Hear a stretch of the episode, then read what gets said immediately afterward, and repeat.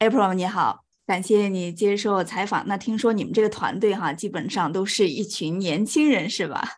啊，是的，是的，非常年轻。养老这个行业似乎年轻人这个群体哈，我觉得好像关注的不是特别的多哈。为什么你们这个团队就是选择了专注养老行业这个领域呢？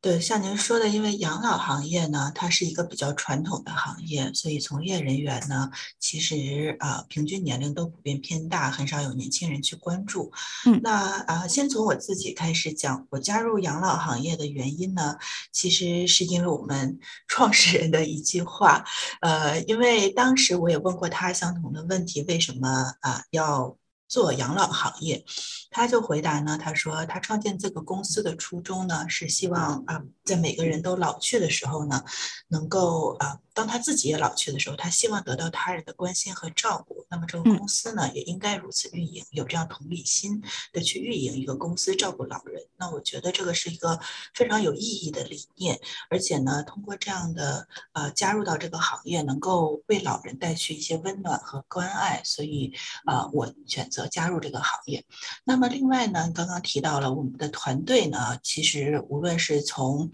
呃员工啊，甚至是啊领导层，其实都。非常的年轻，但是年轻呢，嗯，不代表着我们。非常不成熟。相反的，加入团队的年轻人呢，都是充满着爱心和热情，希望能够为这个社会做出一些贡献的。因为我们认为养老生活不应该是毫无波澜、一成不变的。相反呢，养老应该是每位长者通过他们前几十年人生的积淀，书写他们最浓墨重笔的一段。所以呢，我们希望通过一个年轻的团队，通过我们的努力和创新，可以为我们的长者他们的养老生活。带去新的元素和活力，让他们的养老生活也变得更加的精彩和有意义。所以我觉得这个是年轻人能够为养老这个行业所带来的一些啊一些好处吧。公司经常外出去参加一些团体的活动啊，或者是这个呃领域内的一些啊 workshop 呀、会议之类的。然后相比较而言，我们都是。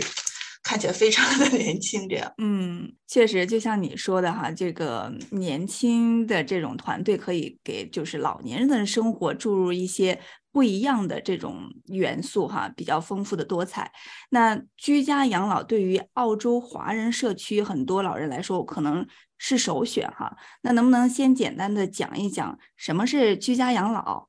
因为居家养老呢，其实是它是属于澳洲整个养老体系中的一环。对于很多人来说，尤其是我们华人来说呢，当我们提到养老的时候，可能大部分人第一反应就是养老院。但是像您说的，其实啊，不管是由于文化呀，还是说我们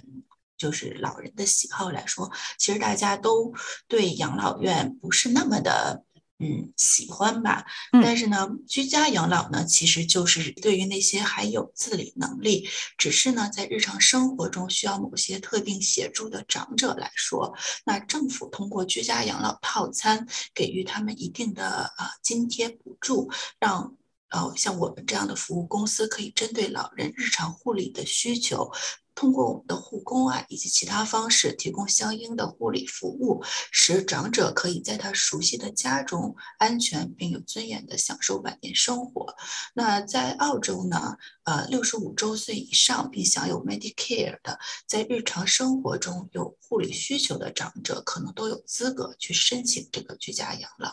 那这个居家养老套餐，它大概都有哪些就是服务的内容呢？因为居家养老套餐呢，会根据老人的健康状况、护理需求不同，分为不同的等级。那一共是一级到四级。一级的套餐大约每年是九千澳币左右，那四级大约是五万三千澳币左右。那么这些资金的使用呢，其实政府为什么没有交给老人，而是交给像我们这样，呃的管理公司？是因为这个套餐是专款专用的，因此这个套餐套餐内的费用呢？仅适用于由于老龄化而产生的一些护理需求，比如说咱们的长者因为老龄，所以行动能力减弱了，他无法亲自的进行一些居家日常清洁呀、做饭呐等等，或者呢有一些长者他可能在呃需要一定。啊，个人卫生方面需要一定的协助，比如说洗澡啊、如厕呀，这些呢都可以通过我们的护工帮助长者来完成。另外呢，我们的护工呢还会为长者提供交通出行的支持，比如说带长者去购物、就医、参加社区活动等等。还有呢，对于我们的长者来说，日常的陪伴关怀也是老年护理很重要的一环。因此呢，我们也会通过护工。陪伴长者聊天，或者是想组织一些啊社交活动等等，这些呢其实都是可以用养老套餐来啊支付的。除此之外呢，对于啊一些简单的居家改造或者购买辅助物品，比如说啊安装一下厕所的扶手、洗澡椅、购买轮椅拐杖等等，这些呢都是由于老龄化或者是由于啊居家的安全相关而产生的护理需求，因此都是可以由居家养老套餐达成。另外呢，除了这些可以看见的服务外，居家养老套餐呢还包含了个案管理的部分。这个个案管理呢，主要是由每位老人专属的个案经理、注册护士、服务协调等，通过对每位老人的健康状况和生活环境的专业评估，为老人量身定制护理方案，并持续的协助老人管理其套餐，并在必要时及时调整，以确保护理方案符合长者变化的护理需求。嗯，所以它这个涵盖了生活的方方面面哈，衣食住行。啊，还有这个就是身心的这方面的这个健康的帮助，呃，那么刚刚你也说了，专款专用啊，就是这些所有的服务都是要由专业的机构安排这些服务。那我想知道，居家养老服务的这个员工都是如何选择和培训的呢？因为居家养老行业呢是受到政府严格的监管的，在这个养老行业内呢，政府呢有八项非常严格的准则，每一个在养老行业的从业人员都必须了解和遵守的。那这八个准则呢，其实涵盖到了养老的方方面面，包括我们长者的尊严、日常的护理、临床护理、反馈、人事管理以及公司管理等等。这些准则的存在呢，就是为了确保我们的长者能够得到高质量的专业服务。因此呢，我们公司内部围绕着这些准则，对每个职位的员工都有着完善的培训计划，确保每个职位都具备应有的专业知识。另外呢，我想我们的长者可能啊会更关心，对于真正上门为长者提供的护理人员，他们是我们是如何选择护理人员，如何对他们进行培训的？因为呢，对于这些护理人员，他们是亲真正的进入到长者的家中进行。呃，护理服务，因此呢，我们都会在入职前要求其具备澳洲养老三级证书、急救证书等相关资质的。除此之外呢，我们还会验证其无犯罪证明啊，啊，要查看他的外部推荐信等等相关信息，确保这个人无论是从呃个人资质啊、教育背景等等，都是符合这个职位所需才可以入职。而且入职之后的员工呢，也不会马上就给长者提供服务。而是必须要完成内部的评估以及一系列的培训之后，才会正式上岗。那么在员工上岗了之后呢，无论是啊长者的反馈啊，还是公司内部的调查呀，都会根据反馈的结果以及定期的培训，持续的给每个员工呃更新关于这个养老行业方方面面的知识，也确保长者能够持续的得到高质量的专业服务。嗯，那如果是。就是这个有一些客户哈，他如果是对服务不满意，嗯，那么他们有哪些方式可以反馈呢？在养老行业标准里非常重要的一啊一条就是长者的反馈，呃，对于长者来说呢，日常的反馈呢是可以通过呃。电话给他的，无论是个案经理啊、护士，像我刚刚提到的，都是专人负责的，还有服务协调，来针对不同服务的不同方面进行反馈。另外呢，有意见箱设置在公司，呃，长者呢也可以提供反馈，如果他想匿名啊，也是可以的。呃，我现在有的长者他还是习惯于把这些东西写下来，所以我们会把反馈信邮寄给长者。如果他们有任何的反馈，他们都可以写下来给到我们。那根据这个平时生活当中哈。嗯，这老人的一些反馈，呃，可能是因为文化语言不一样，那个华裔群体在海外养老可能会有一些困难啊、挑战啊。那么，这个老人在享受这项居家养老服务的时候，是不是也会遇到一些嗯，就是挑战啊？因为这些文化语言的不同。呃，是的，是的，这个是其实是不光是老人，也是我们工作中所面临的一个挑战。因为华裔群体呢，在澳洲，毕竟最大的困难就是一个语言上面的障碍。那语言上面的障碍呢，其实导致了呃，直接或者间接的有一些其他的，制造了一些其他的困难给我们的老人。一个呢，就是啊，由于语言上面的障碍，老人可能没有办法及时的获取政府啊。或者说是当地一些啊新闻呐，或者尤其是跟他们养老啊、居家养老套餐相关的信息，因为大部分都是英语嘛，所以他们很难去获取这些及时的信息。第二呢，由于一些文化的差异啊、语言障碍啊，华裔的我们的长者呢，可能很难融入当地社区的一些社交的活动或者场合。这也导致了可能有一些老人他会有社交孤立的这种情况存在，所以呢，这个对他的心理、精神健康和身体健康都会造成一定程度的呃影响。涉及到他们健康的时候，都会找专业的翻译把所有的。英文的信息翻译成中文，无论是通过邮寄的方式啊、电子的方式啊，都发送给老人，确保老人啊，就是他的信息是及时更新的。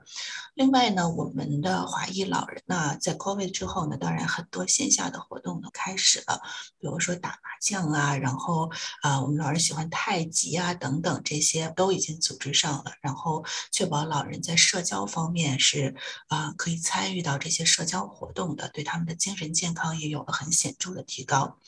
另外呢，其实还有一个刚刚啊长者面临的一些困难呢，我可能没有提到，就是啊。饮食上面的困难，因为呃，大家都知道中国真的是，呃，中餐种类繁多啊，差异化特别大。那我们的长者呢，其实也是来自于天南海北的。我们有南方的喜欢清淡呐，煲汤；北方的呢就喜欢面食多一点。四川、重庆的就要求要辣的。对，那这些东西呢，其实会根据长者的喜好跟需要。安排合适他们的护工，而且大部分真的是跟他们都是同一个地方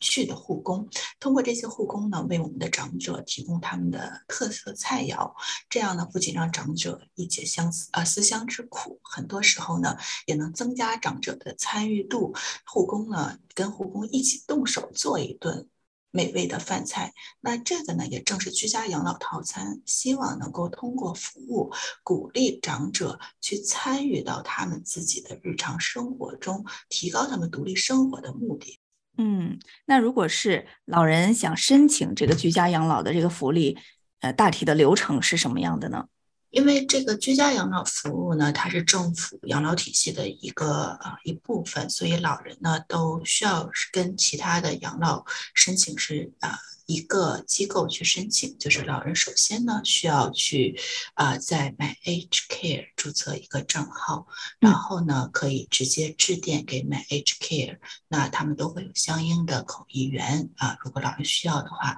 去讨论一个居家养老套餐，获取更多的信息。那在这个申请阶段呢，那老人可能需要提交他的一些收入证明啊、资产证明等等一系列文件。那么在老人完成一个初步的呃信息获取跟评估之后呢，那 MH Care 将会指定专门的评估专员与长者联系，并安排访问时间。那评估一般来说呢，会在长者的家中完成。那长者也可以要求翻译人员随行。如果说啊评估人员无法讲长者所讲的，比如说中文的话，那在。啊，这个评估的过程中呢，评估专员呢会啊问长者一系列的问题啊，包括他们的健康啊、日常生活呀，以及因为去家访嘛，所以会看到长者家中的情况。那评估专员稍后再结合所有信息之后呢，长者呢就会收到啊评估专员的一个啊一封一个评估结果。那这个评估结果呢，如果是获批的话，有可能需要等待一段时间。那啊。长者呢才能收到他获批的资金，因为首先的啊评估专员会先告知长者你是否获批了居家养老套餐，然后呢大概等待时间是多久啊？之后呢在快要到时间了之后，那啊，My H Care 呢将会发送第二封信给长者。那在这封信上呢，就是啊，还是确认长者获批，确认长者的啊。居家养老套餐的资金款项在啊已经啊已经到位，那么长者呢在收到第二封信了之后，会有五十六天的时间选择他想要加入的居家养老服务机。机构，并签签订服务协议。啊，那如果签订服务协议之后，就可以开始使用了。但是这里有一个可能需要提醒一下各位长者的：如果您在五十六天之内还没有签订服务协议的话，那么您的居家养老套餐津贴。就将过期，会分配给在他系统中的下一个人。所以呢，由于这个整个的申请过程啊非常复杂，而且等待的时间会比较长，所以我们呃一般呢就会建议长者在啊申请联系可靠的居家养老服务机构，因为这些机构呢可能都会提供注册经理协助长者整个申请流程，以避免错失机会。嗯，那刚刚你提到需要这个申请成功获批才行。那如果是没有成功，呃，有没有什么其他的选择呢？澳洲的养老体系它分不同的级别嘛，一般来说，居家养老呢是长者的日常需求相对复杂呃的时候，可能会给到居家养老。那当然，如果说长者的身体状况要求比较高程度的护理，甚至二十四小时护理，可能就会是养老院。那么在居家养老，长者的。身体状况非常好，比较好，不需要太多协助的时候呢，暂时来说还有一个叫做 CHSP，就是单向服务。那么单项服务，但是单项服务在明年啊，明年的养老改革之后，可能就会合并到居家养老。但暂时来说，长者还有可能获批一个单项服务。单项服务呢，就是针对某一个单项的啊，比如说养老套餐，你是可以使用护工帮助日常清洁，帮助社交。支持，但是单项服务呢？每一个单项服务的代码就代指了一个服务，就比如说单一的日常清洁等等。所以有可能长者身体状况比较好，就会获批单项服务。那如果说完全没有获批，只能说我们的长者身体状况非常健康，自己完全有能力管理自己的生活，所以呃，这个应该也算一个好消息吧。所以还是根据。这个老人他自身的这种健康状况来进行合理的评估。那一般来说，就是如果确实是有一些生活当中需要帮助的地方，那应该都是会申请成功的。呃，对，因为啊，因为买 H Care 的评估，它其实会有非常复杂的呃。过程以及要求会根据老人的身体健康、精神健康、他的家庭背景，甚至他过往的一些呃，如果有复杂的社社会背景的情况，比如说像是呃当地的土著居民啊等等这些特殊的情况，都会被考虑在内，而综合的进行评估出来一个评估结果。所以呃，老人的呃就是呃情况是经过仔细的评估之后。然后来来来，最后决定是否可以获批的。嗯，所以在这方面也可以就是比较的放心。嗯，好的，谢谢居家养老服务提供机构 Mailba 的工作人员 April 董给我们做的分享，谢谢你。